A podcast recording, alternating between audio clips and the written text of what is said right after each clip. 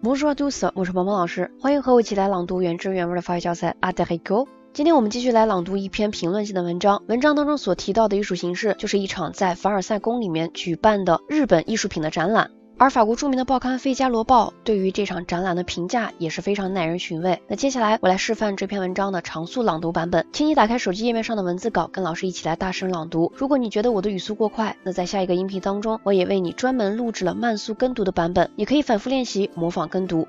那么接下来，请你跟我一起来大声朗读。Allez, c'est parti. L'exposition Murakami Versailles ne mérite ni les louanges ni les critiques dont elle est l'objet. Il n'y a pas de quoi crier au génie devant les installations du japonais. C'est mignon. On est dans l'esthétique du smarty, du ludique. Les enfants de Kitty et les atos élevés en manga vont adorer. L'ennui, c'est que Keke et Kiki n'ont pas grand chose à dire à Vénus.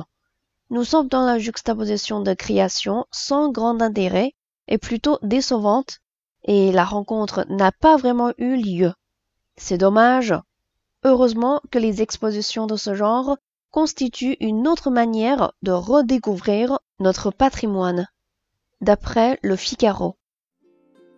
今天这篇文章我们就读到这里。如果你想获得文章的翻译和语调标注的版本，或者想跟着宝宝老师继续共读《阿德黑狗》这本书，都可以来添加我的微信，在你手机文字稿的最下方就能找到我的微信了。也欢迎你来关注我们的公众号“法语新物种”，获取更多优质的学习资源。Voilà, ce sera tout pour aujourd'hui. À la prochaine.